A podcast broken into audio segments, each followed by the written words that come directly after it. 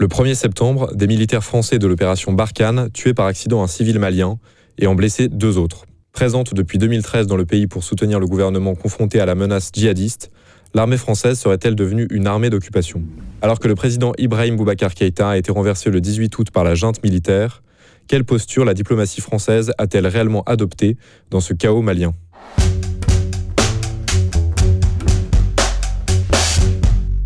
Laurent Bigot, bonjour. Bonjour. Vous avez été diplomate, ancien sous-directeur du département Afrique de l'Ouest au ministère des Affaires étrangères. Comment jugez-vous le coup d'État militaire au Mali? Est-ce que c'était prévisible? C'était prévisible. Ce qui est surprenant, c'est que ce ne soit pas intervenu plus tôt, euh, étant donné la situation politique, économique et sociale totalement dégradée.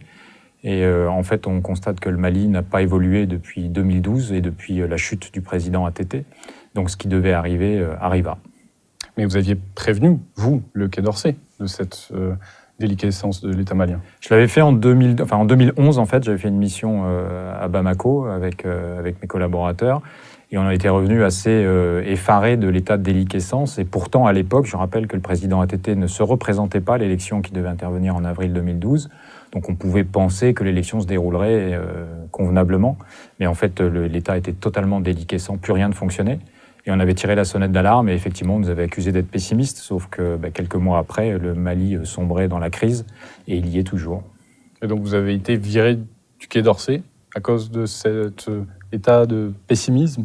Bah surtout que je, enfin après j'ai émis des critiques sur l'opération militaire française parce que je considérais qu'on n'avait pas d'exit option et qu'on ne savait pas où on allait, même si je, je pense que la décision d'intervenir euh, prise par François Hollande, l'opération Serval, était une décision courageuse et qui s'imposait. Mais au-delà de ça, il fallait avoir des objectifs politiques et donc j'avais euh, tiré la sonnette d'alarme. À l'époque, j'avais euh, même dit qu'on risquait de s'embourber dans cette situation malienne. Euh, vous voyez, sept ans plus tard, on y est toujours avec une situation qui est bien plus dégradée en termes sécuritaires et avec une opération militaire qui est de moins en moins légitime. Après avoir condamné la mutinerie, la France s'est dite favorable à une transition rapide pour ne pas en faire profiter les terroristes. La France a-t-elle réellement son mot à dire sur la situation intérieure au Mali? Ben, vous pouvez difficilement euh, condamner la mutinerie quand vous voyez le soutien populaire dans les rues de Bamako. Vous comprenez que ça correspond aussi à la volonté, euh, au moins de la population bamakoise, parce qu'on ne sait pas ce qui s'est passé dans le reste du pays, ben, d'en terminer avec le régime d'Ibeka. Donc euh, c'est difficile d'aller contre la volonté du peuple. ensuite, on veut une transition courte, mais là on commet toujours la même erreur, c'est qu'on veut toujours aller vite. Et en fait, plus on va vite, plus on revient à l'état initial. Et en fait, on remet le pays dans la situation qui a provoqué le chaos. Euh, donc ça vaudrait peut-être le, coup de laisser les Maliens gérer leur tempo, leur propre tempo, c'est leur pays. Euh, je pense qu'ils ont besoin de sérieusement se parler.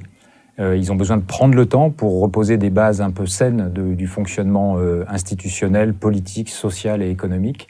Et il n'y a que les Maliens qui peuvent décider du tempo. Alors à la junte, certes, mais en liaison avec la population, avec les partis politiques, avec tout ce qui compte dans la société euh, malienne. Quant à l'obsession euh, française et occidentale sur le terrorisme, dire à force de ne lire que la situation malienne sous l'angle du terrorisme, on commet des contresens politiques, sociaux et économiques. Donc il faudrait qu'on réduise un peu la voilure sur cette thématique-là, qu'on arrête de faire de la politique intérieure avec des sujets internationaux et qu'on regarde concrètement comment ça se passe. Ce que nous appelons terroriste n'est pas forcément un terroriste pour un Malien, pour un Burkinabé, pour un Nigérien, et c'est pas forcément la première préoccupation de, ces opinions publiques-là. En janvier 2013, la France intervenait militairement au Mali à la demande des autorités pour arrêter donc l'avancée des, djihadistes en direction de Bamako. Sept ans après, qu'en est-il de la présence militaire française au Mali? Pour, mesurer, parce qu'on pose souvent la question, est-ce que Barkhane doit partir, rester mhm. euh, La curiosité régulière d'aller voir sur le site du ministère de la Défense pour voir comment est présenté Barkhane officiellement. Et je l'ai fait avant de venir. Et j'ai regardé quels étaient les trois objectifs de Barkhane. Donc le premier objectif, c'est de continuer, je cite, de continuer à mettre la pression sur les groupes terroristes. Alors avant, c'était lutter contre le terrorisme. Donc vous noterez le changement de formulation, c'est-à-dire qu'on a moins d'ambition tout d'un coup. On continue à mettre la pression. Le deuxième objectif, c'est d'être en appui des armées euh, nationales, donc euh, maliennes, nigériennes euh, et burkinabées essentiellement, pour les faire monter en capacité opérationnelle. Et le troisième objectif, c'est d'intervenir en faveur de la population.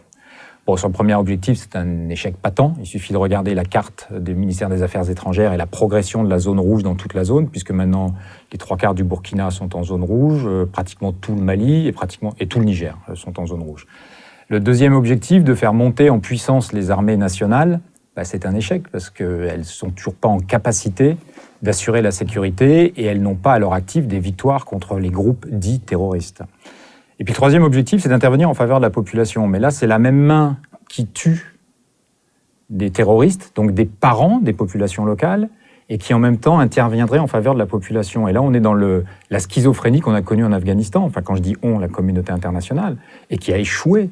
C'est-à-dire qu'on ne peut pas être la main qui tue et la main qui aide. Ça, ça n'est pas possible. Et euh, la Donc c'est un nouvel Afghanistan. Ben, on est exactement dans les mêmes erreurs. Et en plus, on apparaît aux yeux de la population comme étant des soutiens d'un régime totalement corrompu. Parce que quand vous, parce qu'on fait la guerre là-bas, il faut appeler un chat un chat, donc on tue des gens. Donc pour avoir une légitimité, nous, armée étrangère, à tuer des gens qui appartiennent à ces populations locales, on est adossé aux autorités de ces pays. Donc il faut qu'on s'adosse sur une légitimité forte pour que nous puissions bénéficier de cette légitimité. Mais quand les régimes n'ont plus de légitimité, quand ils sont perçus par la population comme étant corrompus, que c'est l'incurie généralisée, nous n'avons plus de légitimité à agir. Il s'est passé exactement la même chose en Afghanistan avec le régime d'Hamid Karzai. Et au résultat, on donne des arguments aux, groupes qu'on est censé combattre. Et ça devient plus facile pour ces groupes-là, dits terroristes, de convaincre la population que le camp des Occidentaux est le camp qui permet aux corrompus de se maintenir. Ce 1er septembre, un civil a été tué au Mali par des soldats français dans un incident impliquant deux autres blessés. Est-ce que ça peut alimenter justement ce rejet de la France? Alors, je ne sais pas s'il y a un rejet de la France. En tout cas, il y a clairement un sentiment d'hostilité vis-à-vis de l'armée française. N'oublions pas qu'en France, on a été libéré par l'armée américaine et qu'on a célébré le départ de l'armée américaine quand le général de Gaulle leur a demandé de fermer leur base en France. Donc, une armée étrangère qui reste longtemps sur un territoire national, elle est toujours perçue comme une armée d'occupation à terme. Euh, donc, il y a plutôt un rejet et il y a un rejet de la politique française. Euh, il n'y a pas un rejet de la France en tant que tel, il y a toujours un désir de France, mais on n'est clairement pas au rendez-vous de ce désir de France. Donc le, civil qui a été tué, oui, on fait la guerre là-bas. Donc euh, bah, de temps en temps, euh, il y, a, des dommages. C'était le terme employé par le porte-parole de l'OTAN à l'époque de la guerre en Yougoslavie, c'est les dommages collatéraux. oui, on fait la guerre, ça tue des gens et ça tue parfois des innocents. Et comme on n'appelle pas un chat un chat, on s'étonne que ça puisse arriver. Je vous rappelle que le ministère de la Défense en France ne dit pas qu'on tue des terroristes, mais qu'on neutralise. D'ailleurs, on n'arrive pas à nommer les choses.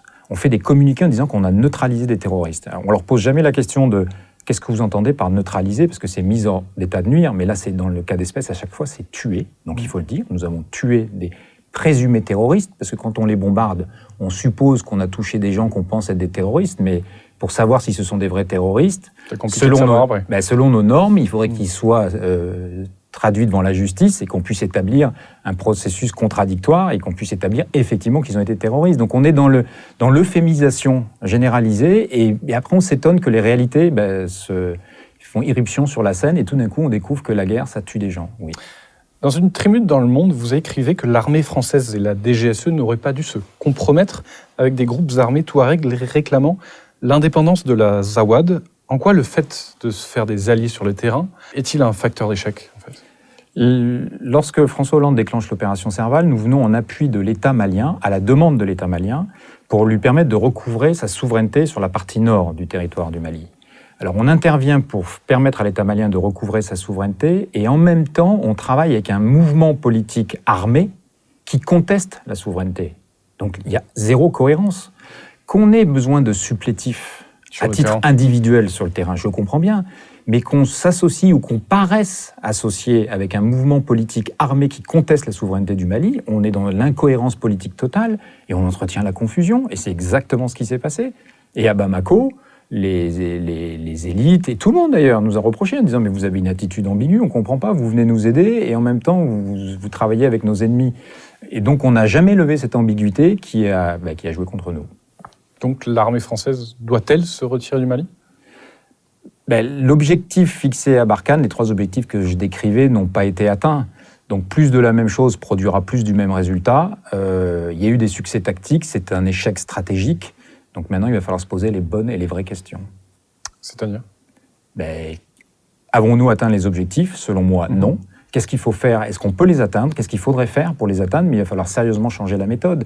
Et on voit bien que la, la militarisation de la lutte contre le terrorisme, parce que c'est toujours euh, sous, Mhm. euh, sous ce prétexte-là qu'on intervient, euh, a échoué en Afghanistan, a échoué en Irak, a échoué en Syrie, a échoué. Alors en Libye, c'était un peu pour d'autres raisons, mais on continue à, à tenir quand même ce vocable. A échoué dans le Sahel. Il va falloir encore combien d'échecs pour se poser la question de savoir si c'est la bonne doctrine? Autre question parallèle, l'influence de la Russie au Mali. L'ambassadeur de Russie a été reçu par la junte, dont certains cadres ont été formés en Russie. La coopération militaire bilatérale peut-elle être renforcée euh, au détriment de la France? Bah, Il y a d'autres acteurs dans le Sahel. Euh, La Russie euh, revient. Tout le monde a oublié, mais à l'époque de l'Union soviétique, l'Afrique était une terre d'influence. Et il y avait même une lutte d'influence entre le bloc de l'Est et le bloc de l'Ouest. Euh, C'est vrai que depuis 89, euh, cette, présence-là s'était estompée. Euh, la Russie revient. Bah, c'est un partenaire comme un autre. Enfin, après, on peut stigmatiser, fantasmer. Moi, je fais pas partie de cela. Le Mali a le droit de coopérer avec qui il veut. Ben, ça se fera au détriment de la France si nous ne sommes pas au rendez-vous des enjeux, tout simplement. hein. Donc à nous d'être bons et d'être euh, cohérents par rapport à nos objectifs. Quelles conséquences ce putsch militaire au Mali peut-il avoir sur le Sahel et la région tout entière?